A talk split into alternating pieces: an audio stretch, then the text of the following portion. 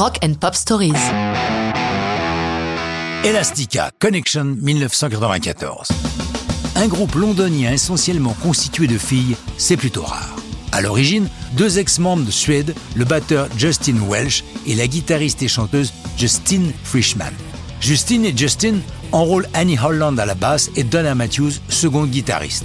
Des Stutter, leur premier single publié en octobre 93, ils obtiennent le soutien indéfectible de la radio BBC One.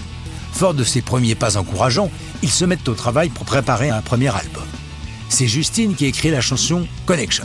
Le thème, l'abandon de soi pour former une connexion avec l'autre. Musicalement, c'est Justin Welsh, le batteur, qui nous décortique la chanson. Tout a démarré sur le riff. D'ailleurs, ce son de guitare un peu crade a été créé avec un synthé. Au début du groupe, nous avions une petite drum machine Yamaha qui contenait également des sons de guitare. En répétition, on l'avait couplé avec un ampli et nous improvisions autour de ça. Je n'étais pas vraiment sûr du résultat, mais quand on est entré en studio, je me suis rendu compte que le son obtenu était énorme. C'est vraiment pour moi une chanson typiquement Britpop, mais qui en même temps fait penser à Nirvana du fait qu'elle suit toujours la même mélodie. Pour la vidéo accompagnant la sortie du single, Elastica nous propose une parodie du clip de Sweet Harmony des Beloved, gros succès de 93, et c'est ainsi que sur un fond blanc immaculé, on peut voir Elastica chanter Connection au milieu d'un groupe de jeunes gens assis en tailleur et entièrement nus. Ajoutons que pour les yeux trop chastes, une vidéo beaucoup plus sobre existe aussi. C'est le 10 octobre 1994 qu'est publié le single Connection qui atteint immédiatement la 17e place des hits britons.